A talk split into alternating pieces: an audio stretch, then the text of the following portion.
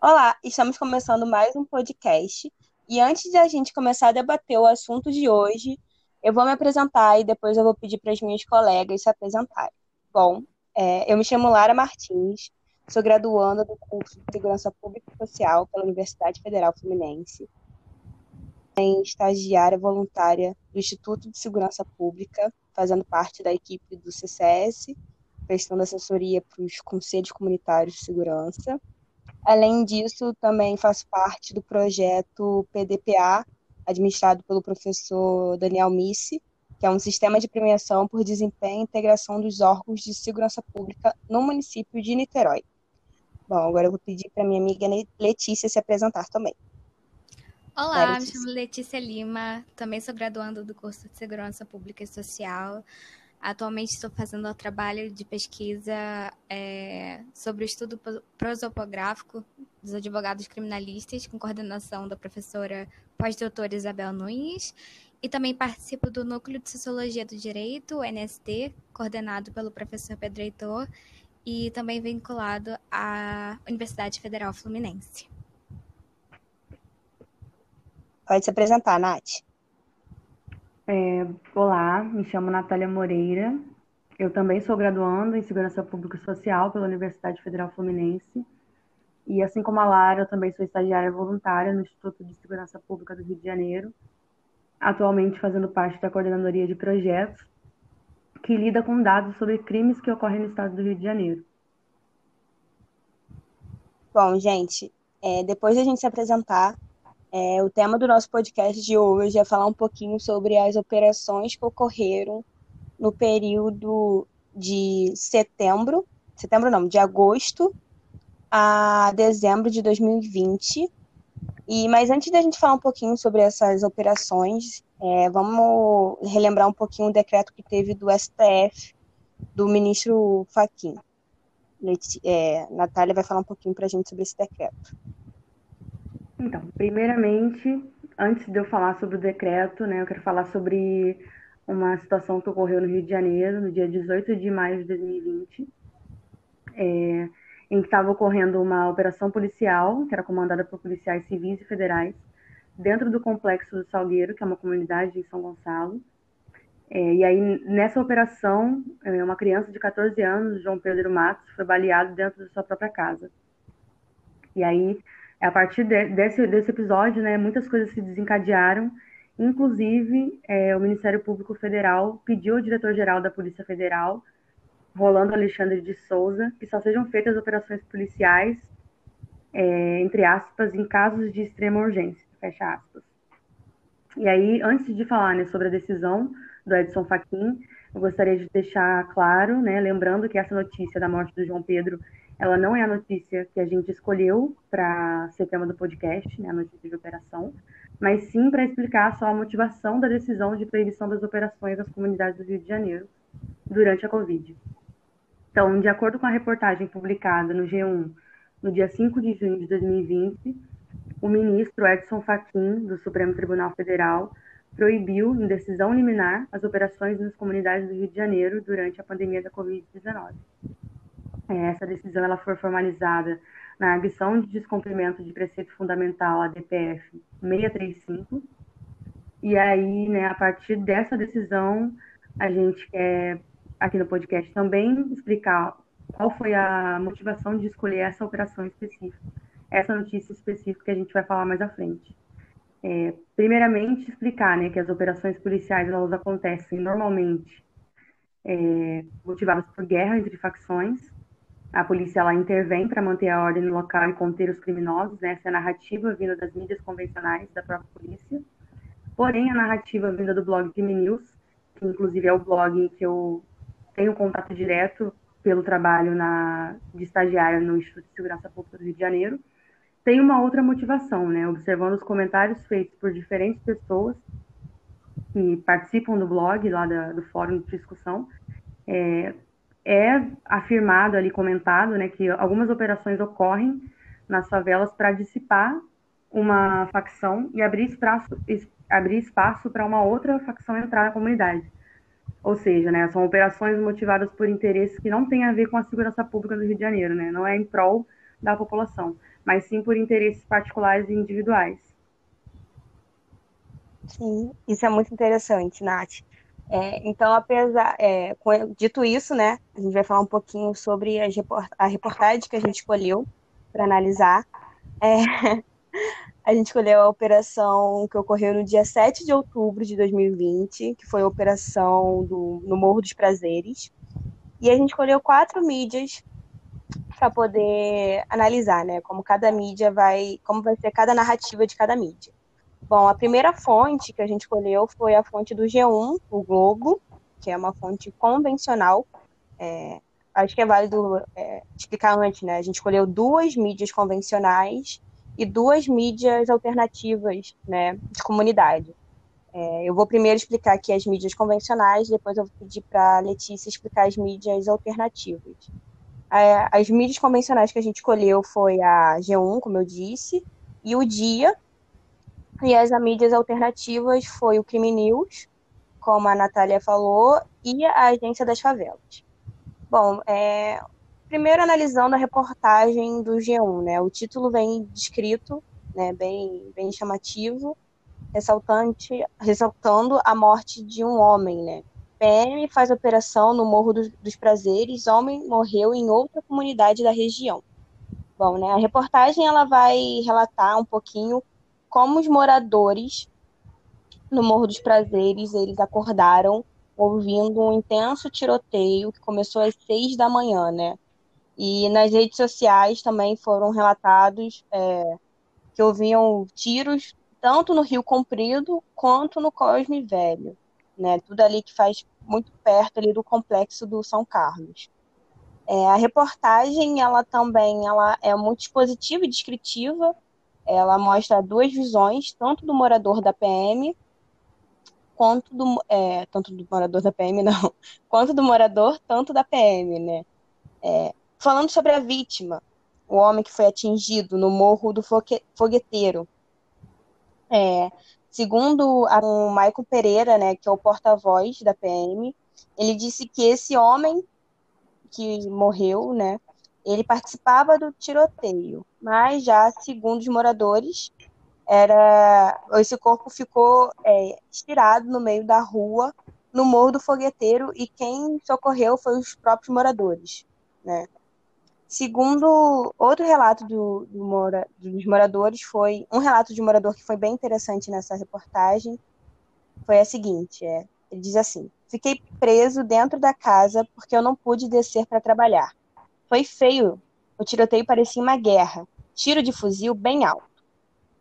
É, eles também eles relataram que viam um blindado policial circulando pela comunidade. É, além disso, né, é, é, muito interessante que nessa reportagem eles fazem uma contextualização. E nessa contextualização eles falam que o complexo do, São Carlos, né, que é essa região, é, já é uma região muito marcada por disputas territoriais entre facções rivais.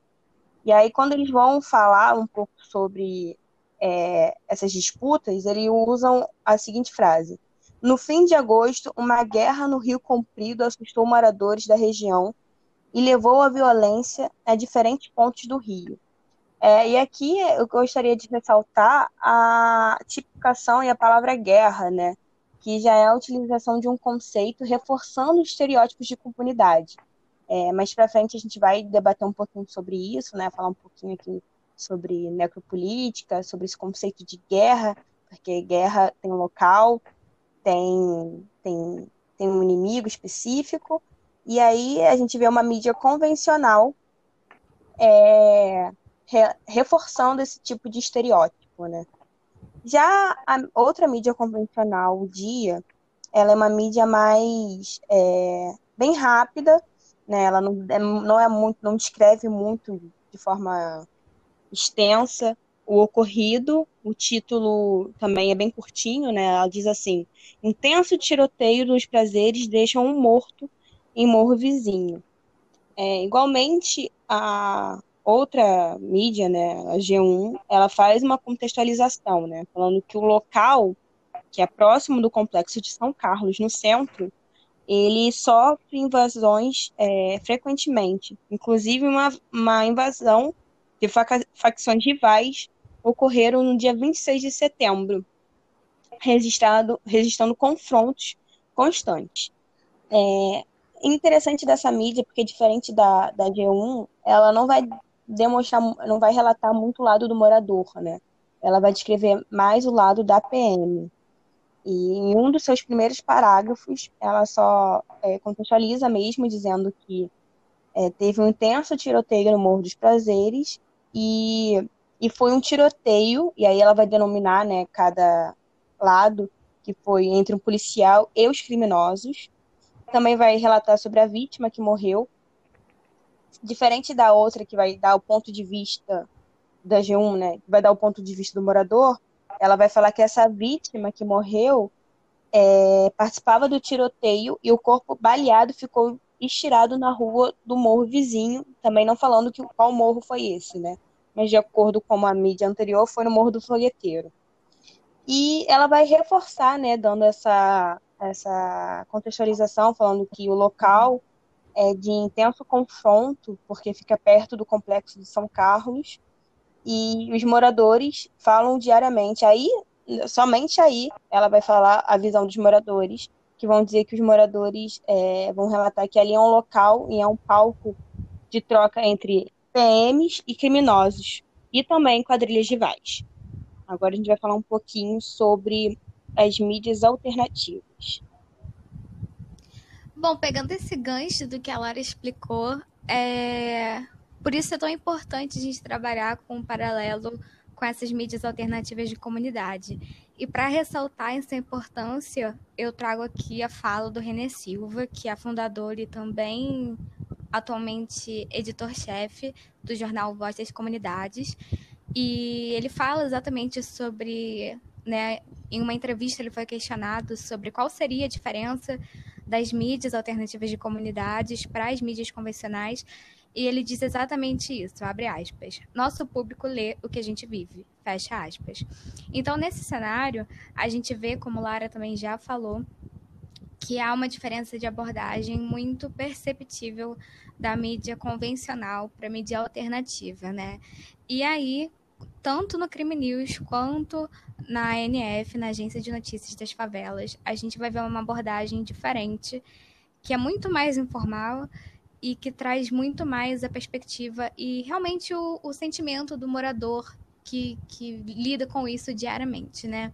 Então, falando primeiramente sobre o Crime News, é, a notícia em si ela é bem enxuta, ela é bem curtinha, bem informal, é, não traz muita, muitos detalhes sobre a operação policial em si. É, eles chegam a mencionar que a operação eh, policial ocorre pelo grupamento de intervenção tática em conjunto com, com os policiais da UPP, mas esse é o detalhamento que a gente tem, não tem muitos aspectos da operação em si. Mas por que, que essa é uma fonte importante da gente pegar para analisar aqui? Porque como é um blog, é, a parte, né, a seção dos comentários virou uma espécie de fórum onde tanto os moradores quanto alguns integrantes das facções é, comentam ali normalmente interagem sobre o, o, confronto né, que aconteceu no dia 7 de outubro de 2020 no Morro dos Prazeres. Então, o fórum abaixo da notícia, ele é uma notícia à parte, né? Porque ele vira uma verdadeira sessão de disputa entre os apoiadores da invasão do Terceiro Comando Puro, né, o TCP, e outros que, em contrapartida, estão satisfeitos com a resistência do Comando Vermelho no Complexo do São Carlos. E é importante explicar que o Complexo do São Carlos, é, comumente, como a Lara também trouxe, né, o, a reportagem do dia fala um pouco disso, sobre como esse lugar já é comumente uma fonte de disputa né, entre o TCP e o CV. Isso porque a área é composta, né, um complexo. Então, ela é composta por diversos morros, é, como o Morro dos Prazeres, que é o, o foco da nossa, do nosso podcast. É, mas também tem o Falé Fogueteiro, a Mineira, a Coroa e alguns outros. Enfim, e esse confronto no dia é, 7 de outubro se iniciou no Morro do Fogueteiro, mas ele se estendeu no Morro dos Prazeres, né? E aí eles são morros pertencentes à mesma facção, porém eles são de comandos diferentes, né? Ou então, como eles mesmos dizem, de firmas diferentes. É, e no, nos comentários do site, os moradores discutem exatamente sobre isso, sobre a operação e demonstram diferentes opiniões. O que é interessante é que existe essa dimensão, né? O falé fogueteiro ele funciona como ponto principal da base de invasão, né, do complexo São Carlos, que é exatamente essa faixa de disputa do TCP e do CV. E aí você vê como é diferente. É, existem nuances que ficam muito escondidas na mídia convencional, né? Porque apesar de de fato ser uma operação policial iniciada por, por policiais da UPP em conjunto com um grupamento tático, existe essa dimensão do conflito que fica apagada na mídia convencional, que só quem tem a vivência consegue demonstrar a importância daquilo para o dia a dia e como isso afeta diretamente. E o Crime News oferece isso, é, essa dimensão para a gente. E nessa mesma perspectiva, a agência de notícia das favelas também trabalha com essa perspectiva direta do morador que está ali no confronto que se iniciou às 6 horas da manhã, é, em plena pandemia, com pessoas saindo para trabalhar. E eles usam a fala do morador que eu vou citar a seguir, abre aspas. Despertador de pobre é tiro. Saindo para trabalhar sete horas da manhã e já tinha uma mãe chorando, velando o filho. O Estado só se faz presente nas favelas, em operações desastrosas. Fecha aspas. Então, voltando, né, fazendo um link com o que a Natália também já falou no início, apesar de a gente viver, estar nesse contexto de ADPF 635, é, em que, em tese, né, as operações policiais nas favelas estão sus suspensas, salvo casos excepcionais, é, a gente sabe que as operações permanecem como a regra da presença estatal nas comunidades, né? E aí, já falando sobre a interpretação que a gente pode tirar disso, né? Eu trago aqui a perspectiva da necropolítica do Aquilin Bembe, que fala exatamente sobre esse controle dos corpos é, matáveis, né? E para falar de necropolítica na segurança pública brasileira, que é o nosso foco, eu trago a leitura do advogado criminalista Gustavo Proença, que comenta exatamente sobre esse cenário de, entre aspas, guerras drogas que a gente vive no estado do Rio de Janeiro, né? Como a Lara também já havia adiantado, a utilização do termo guerra de drogas ele não é inocente, né? Quando você fala em guerra, você está falando de um estado de exceção. Você, em guerra existe um inimigo em guerra você mata ou você morre. É a necropolítica em estrito senso. E na segurança, e na segurança pública brasileira, né, os corpos matáveis se encontram nas favelas, né, no território marginalizado, a ordem social. É... E para finalizar minha fala. Eu acho, Lele, eu acho muito interessante tudo isso que você falou. E quando você traz o ponto de vista, né, da, da, das outras mídias, né, da mídia alternativa, a gente pode começar a pensar sobre um pouquinho o que Ramonet fala, né, sobre a censura é, democrática. O que, que acontece? O que, que é censura democrática, né, que Ramonet fala? Ele vai dizer que quando uma mídia ela vai estabelecer um excesso de comunicação, um excesso de informação, e aí o telespectador ele fica tão cansado com aquele excesso de, de informação que ele não vai querer buscar outra mídia, não vai querer buscar outra fonte. Então a gente percebe que, por exemplo, as mídias convencionais, é, o dia ela não fez tanto isso, mas ela foi bem direto ao ponto, né? Ela contextualizou bem, né? elas contextualizam bem é, o, o cenário e logo após elas dão informações assim por exemplo, o G1 falou da, do porta-voz da PM, falou o que, que aconteceu antes. Então, o, aquela pessoa que já ouviu aquilo não vai querer procurar aquilo, é, outra, outra, uma outra fonte para saber se aquilo realmente é real, qual, se, aquela, se aquilo é a verdade. E o que me leva a pensar em outro ponto que o Ramone fala também sobre a verdade midiática, né?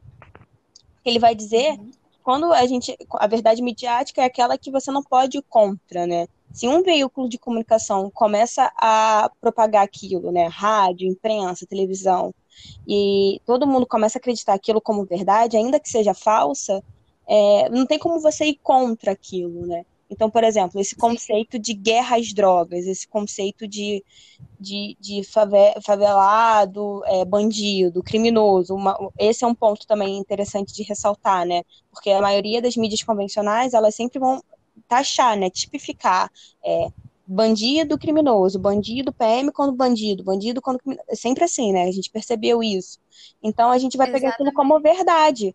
E você não tem como ir contra aquilo. Na verdade, você até tem, mas é assim, é, você vai estar lutando contra a maré, né? Porque todas as mídias estão reforçando aquela verdade. Eu achei isso muito interessante. Sim, e quando a gente fala de verdade, a gente já consegue fazer um link também com o que o Michel Foucault fala, né? Porque Sim. trabalhando dentro dessa perspectiva dos regimes de poder, né, ele, ele deixa bem claro, né? Ele conclui que a verdade, ela não existe dissociada do poder, né? Sim. Então, cada sociedade, ela tem a sua verdade, que vai reger o discurso, que vai regulamentar o poder. Então, uhum. cada sociedade, ela colhe entende por verdadeiro, né, é, uma forma de sancionar os outros. Quem vai ser o responsável por dizer a verdade, né? Isso Sim. faz parte da construção do regime de poder, o que é aceitável, o que é a verdade, né? E é por isso também que é importante essa questão dos territórios racializados para voltar a falar das favelas em si, que é o que o Joel Costa, que é integrante do Instituto de, de Defesa das Pessoas Negras, fala sobre essa perspectiva dos territórios racializados, né? Que seriam as favelas em si. Sim. que é um território que é exatamente isso. Já existe essa concepção, essa verdade aceita de que é um território racializado, um território margin marginalizado, em que ali a ordem social na né, sociedade, o Estado e, e, e, o aparato estatal em si, né, os representantes, a PM, entende que é um lugar onde a necropolítica pode se fazer feita é. sem nenhum problema, não causa espanto.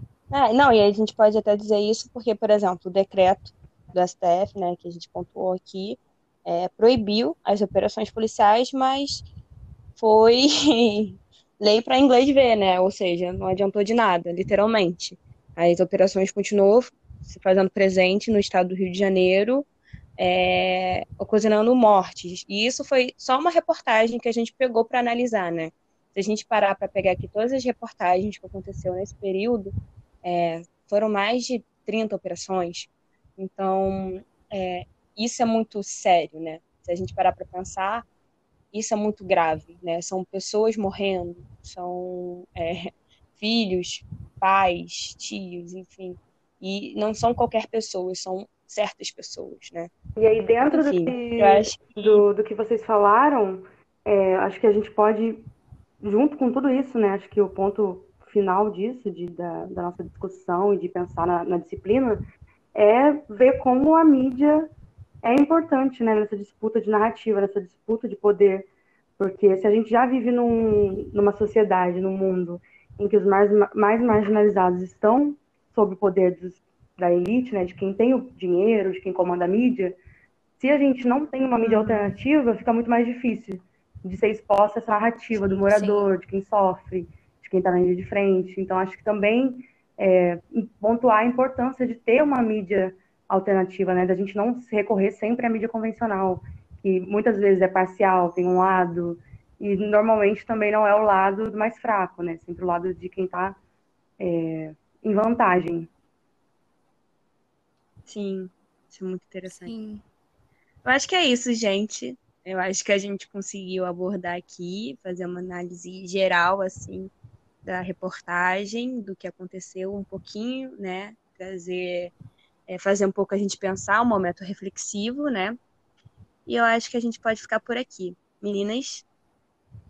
Obrigada. Obrigada, gente. Muito obrigada. Então é isso. É, a gente encerra por aqui e até a próxima.